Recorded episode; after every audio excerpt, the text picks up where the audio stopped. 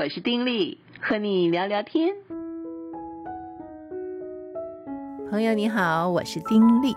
嗯，今天啊，我还是想继续聊一聊这个《贝加尔湖隐居札记》这本由席尔凡·戴松所写的书啊。《贝加尔湖隐居札记》一听就知道他在写什么。这个人呢，到贝加尔湖去隐居了这个半年，啊，在那边他每天像写日记一样啊，写出了这本书。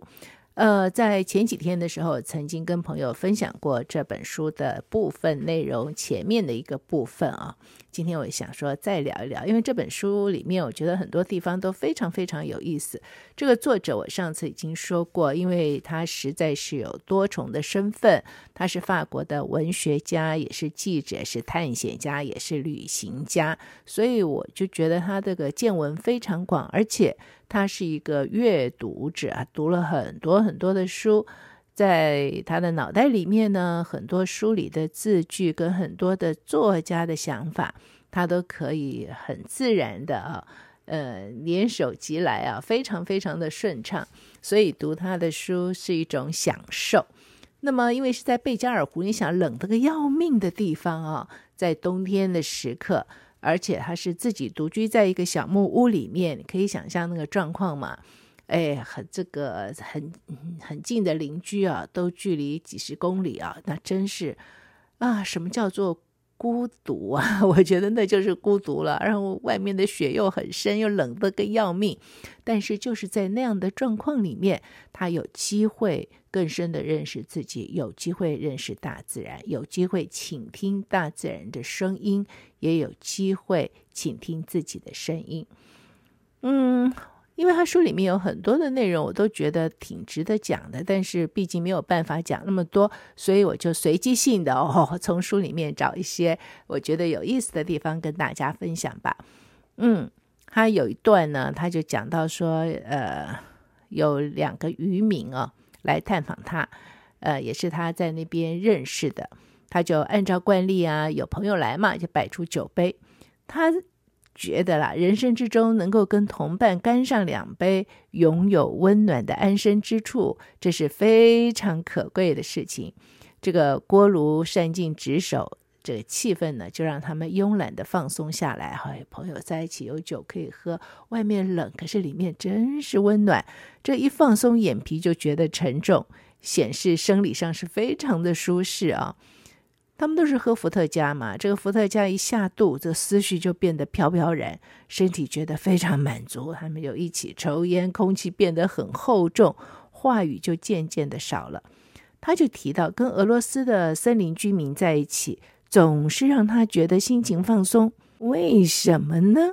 嗯，他说啊，就是他就觉得找到一群让他有宾至如归感觉的人。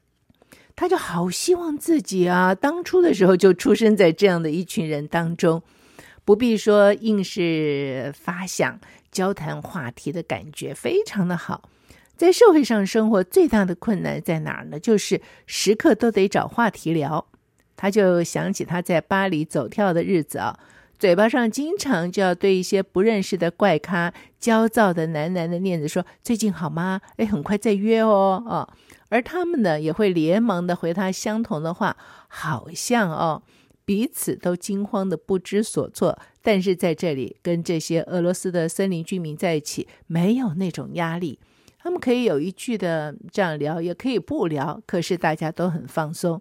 聊的话题，譬如说啊，很安静，呃，有一个就说不会冷吧，作者说还好，另外一个说下雪了，哦，超多，到处都是。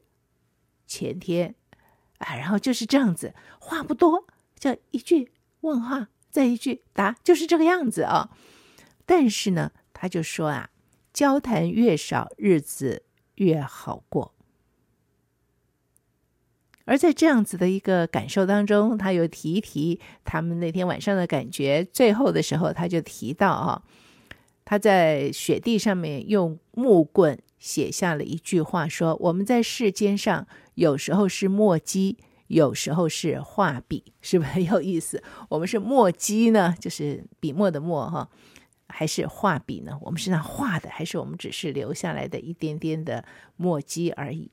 那我觉得这段有意思的原因是在于，我们在都会当中生活，或者我们就是在一般的这个生活里面，真的常常会要那种找话题。你有没有那种感觉？好跟朋友在一起，哎，好像没有什么聊，然后你瞪我，我瞪你的时候，我们就会觉得有点局促不安。我们就要想说，要聊些什么呢？要讲些什么话呢？那有时候那个对话。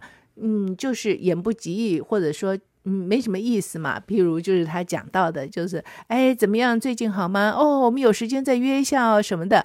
哎呀，其实没有什么深刻的意思啊。但是我们就会因为没有话题聊而觉得局促，而觉得不自然。我记得在我小的时候，有一次我爸爸的一个朋友到家里来哦。哦，我真是印象深刻。那那时候反正嗯也不需要预约，也不需要，反正这个敲敲门，客人来了开门，哎呀就欢迎客人进来，呃坐下来，真的就是为客人献上一杯茶。我爸就跟着客人呢，这个叔叔呢，就一人一杯茶，就坐在客厅里，哎，没怎么讲话哎，就这样坐着。他过了很久哦，大概也有一两个小时吧。这个中间稍微有几句讲话，大部分时间就沉默。两个人坐那儿，然后这个叔叔说：“哎，那我要走了。”哦，就好，就就就送叔叔走了。哎呀，我印象好深呢。我想说，那是怎么一回事啊？那我自己长大了，然后年纪渐渐的也要大了哦。可是啊，我都很难得会有那样的一种感受，就是和一个朋友。可以在一起，然后几十分钟、几小时可以这样坐着不讲话，可是呢，非常的自在。哎，作者在刚才的这段文字里面所描述的，跟这些森林里面的居住者就是这种感觉。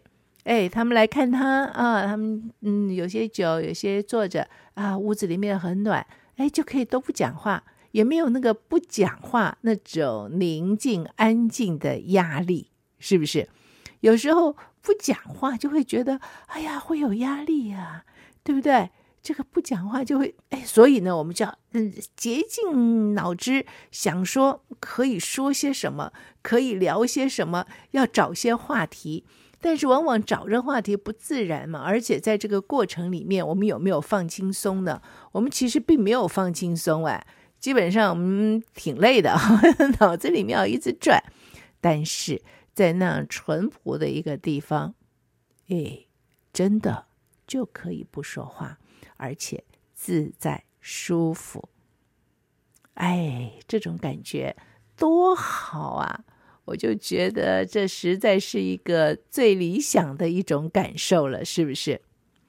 另外一段呢，他就说，如果说想让一天有很好的开始呢，尽自己应该尽的责任很重要。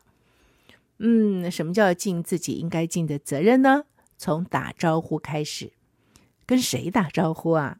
依照次序啊，就是太阳、贝加尔湖、小木屋前的小雪松啊、每天晚上呢，月亮都把它的照路灯挂在这棵小雪松上，写得好美哦。每天晚上，月亮都把它的照路灯挂在这棵小雪松上。是不是很有意思？每天早上，怎么样有一个好的开始？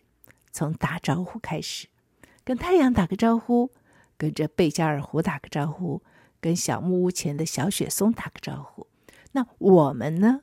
我们是不是也可以每天早上从打招呼开始？跟谁打招呼呢？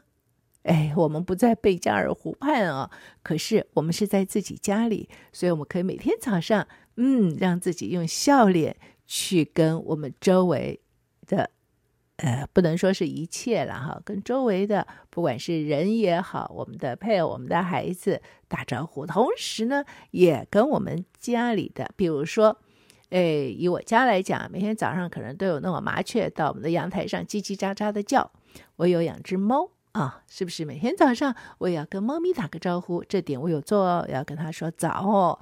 那么小鸟来跟小鸟打个招呼，太阳出来可以看到太阳是这个照射到这个阳台上面有那阳光，哎，跟太阳打个招呼，你知道那是一种感觉，那个感觉在的时候，我觉得会让我们有一种生气勃发的感受，对不对？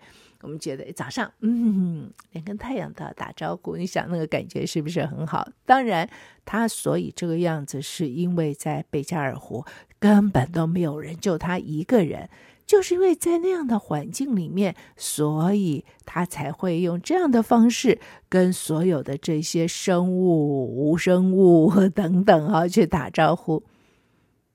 我们虽然是住在人群当中。但是我觉得这种的精神哈，这种的生活的态度啊，我倒是觉得挺好的。你觉得呢？每天早上从什么开始？打招呼开始，这多好啊，是不是？那么还有一一段哈，他就讲到说，因为那边真的很冷嘛，所以没有任何的鸟叫。寒冬就把生命整个都冻僵了。可是他说，这个世界还在静待苏醒的时刻，全部都僵了，所以静待苏醒。雪呀、瀑布啊、云朵啊，甚至连极静啊，全部都冻结不动。但是有朝一日，万物就将恢复运转，暖意呢将从天而降，春天之流将为大自然体内。注入活力，动物血管里面将有新血流动，溪谷里面将被注满泉水，树液将恢复脉动，叶子的嫩芽将从芽苞穿透出来，冰雪将呢喃说他们想回到湖里，虫卵将孵化，小虫将从土里冒出头，山壁上将覆满魔爪般的小溪流。朝气将在山坡上潺潺淌流，动物将下山饮水，夏季的云朵将往北漂移。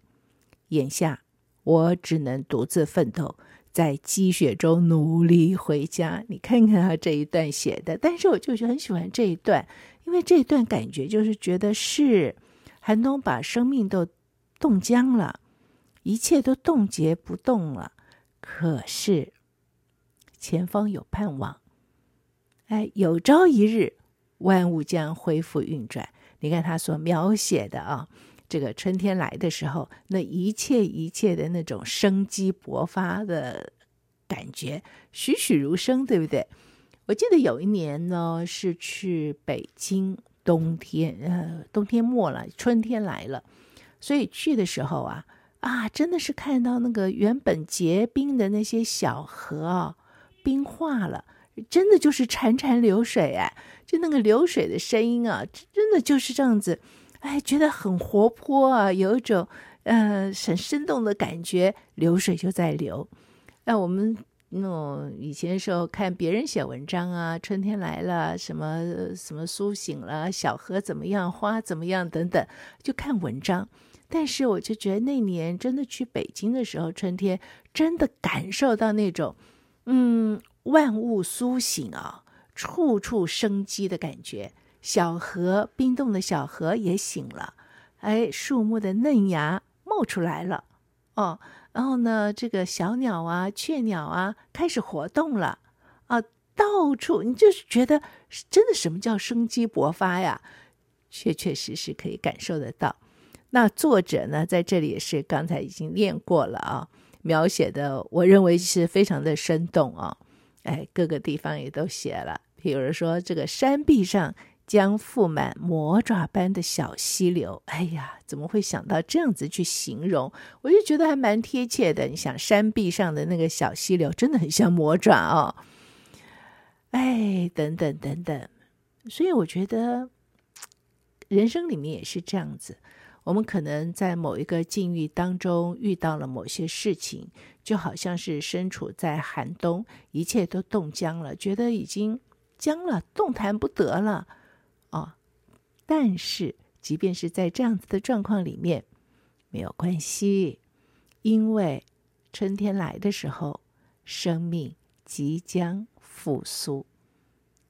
连血管里面的血液都开始重新的这个冲动起来哈，你想想看，那是一个怎么样的一个有精力、有活力的一种感觉？也就是说，在我们生活里面，随时是有盼望的，有盼望的。那个盼望是非常非常重要的一件事哈。如果说我们在生活当中我们都没有盼望了，哎，那我没有反 没有办法想象日子要怎么样过。可是呢，事实上是，不管我们在什么样的状况里面，我们都有盼望啊。在那个盼望之中，我们可以看到光，我们也可以看到那种蓬勃的生气以及生命的复苏。好，另外有一段呢，他就讲到了这件事情。他说呀，在他离开的那个世界里，其实就是我们的世界哈。别人在场就会影响自己的行为，这让人就有所自律，对吧？在城市里，如果没有邻居的眼光，我们的举止不会那么的优雅秀气。谁不曾独自站在自家厨房里，因为不用摆出碗盘餐具而欣喜不已呢？还大口痛快虎吞一盒冷掉的饺子。住在小木屋里啊，这个松懈会造成威胁。有多少独居的西伯利亚人在摆脱了所有社交禁令之后，知道自己不需要再为任何人掩饰自己，于是整天啊就瘫在一张满是烟蒂的床上，抠起身上的疥癬。鲁滨逊深知这种危险，为了防止堕落，他就决定每天晚上都要在桌子前面用餐，而且盛装打扮，仿佛要迎接。宾客一般，很有意思的描写吧？而且我觉得确实是真的。如果说有别人在，哎，确实会影响我们的行为。我们至少就会注意一下，这让人有所自律，不会这个呃随意乱行，对吧？我们有人在，我们的举止行为，甚至我们的言谈，哎，都不太一样。说在一个家庭里面有客人在的时候，哎，大家彼此说话的方式、做事的方式，跟没有客人的时候，有时候就真的不一样，对不对？没有这些别人的眼光，我们的举止可能就不会那么优雅秀气，对。他举的例子很有趣嘛，谁不曾独自站在自家厨房里，因为不用摆出这个碗盘餐具，欣喜不已，因为没有外人，自己吃饭在厨房里面啊，随便吃一吃，甚至在锅里面，嗯，煮了一锅什么炖饭，哎呀，拿着锅吃吃就好了，还少洗碗少洗盘，对不对？但是如果有外人在，就不会啊，哎，我们就想说，哎，怎么样，要用什么盘子啊，用什么碗呢、人就是这样。在人前 是一个样子，在人后的自己独居的时候，往往又是一个样子。可是，他就提到，如果没有了这些别人，我们缺乏了这些的自律，很可能我们就非常非常的懈怠啊，整个人反正啊，睡到自然醒，随便怎么样都可以，反正也没有别人，我怎么样都可以。可是这样子来呢，哇，整个人就堕落了哈，就完全不自律，就完全的就你知道，就很像一滩烂泥那种感觉。所以他就提到鲁滨逊。其实《鲁滨逊漂流记》我看过啊，但是我忘了这一个，可能那时候看的时候没有留意啊。每天晚上他在桌前用餐，而且盛装打扮，仿佛要迎接宾客一般，为了让自己。保持着一种的这种振奋的感觉，不是让自己像一滩烂泥、极为堕落的样子。因此，他保留一种这种仪式感。吃饭的时候啊，不是说哎呀随便弄弄啊，在炉子旁边就这样吃了算了，不，还要有个桌子，然后要盛在他的这种自制的盘子里、碗里面，穿上好的衣服。罗宾逊当然好衣服也不是像我们现在的好衣服了，但是至少他就让自己提起精神来嘛，哈，能够有种仪式感。我觉得这个提醒也是非常好。今天我们很多的朋友其实也是自己独居，在独居的时候，你会怎么样去安排你的日子？你会怎么样去过自己的日子呢？嗯，这个提醒应该也可以给这些朋友一些提醒，哈。就是再怎么样的自由，没有人管，没有人在旁边看，也让自己维持着一种的自律。在生活里面呢，还是要有适度的一种仪式感，这样子才让自己活得有精神，对不对？还有一段哈，就是他在三月十七号的这一天呢，他说接下来几个月要厘清的问题，第一个就是我忍受得了我自己吗？第二个是到了三十七岁这个年纪，我还能蜕变吗？还有就是为什么我什么也不缺？他要厘清这几个问题，我觉得这几个问题还蛮有趣的哈。我忍受得了我自己吗？很多时候我们根本不会去思考这些问题，反正我们就是这样子过日子嘛。哎，但是如果认真的去想一想，我能不能忍受自己？其实自己也有一些很受不了的一些的脾气啊，或者是一些的性格啊，对不对？譬如说我，嗯，有时候啊，不是每一件事，有时候做事很喜欢拖，哎，真是受不了。为什么？嗯就早点做就好，可是我就是要拖到最后一秒才做，好像到最后一秒那种灵感才来哦，那种力量才够的感觉，坏毛病啊，受不了自己。那当然不只是这一点啊，还有一些地方真的，哎呀，怎么自己嗯受不了自己？那么不管到了几岁，自己还能蜕变吗？要厘清一下，还我还可不可以？我有没有改变的可能？为什么我什么也不缺？那当然，可能有人觉得说：“哦，不，我觉得我缺很多哈。”但是作者是觉得什么也不缺，那为什么呢？哎，说实在话，缺与不缺啊，还是真是出于自己一个人的心，对不对？你说作者在那边某一个角度来看，他缺什么东西？缺的可多了啊！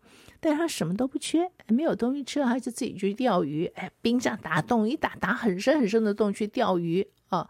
然后在生活里面别无所需。其实，当一个人没有过度的一些期望的时候，没有过度一些想望要这个要那个的时刻，自然就容易满足。生活这件事情。怎么样都能过，对不对？我真的是觉得这样子耶。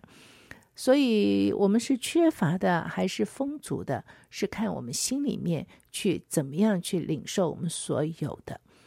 我们觉得自己很幸运，已经有了这些，有了那些，就看自己所有的，我们就会觉得自己很丰足。但如果呢，我们总是去跟别人比较，然后去看到自己所缺乏的，那我们缺乏的可多了哈，我们就真的就缺了。作者其实这方面的感受大概也是类似这种感受。至于前两个感受呢，啊，他的答案呢，呃，我今天就不再说了。不过我提出来的原因是这几个问题，我们自己也可以去思考一下。我忍受得了我自己吗？到了我这个年纪，我还能蜕变吗？想一想。今天聊到这儿，下回再聊。此刻跟你说再会，祝福你平安喜乐，拜拜。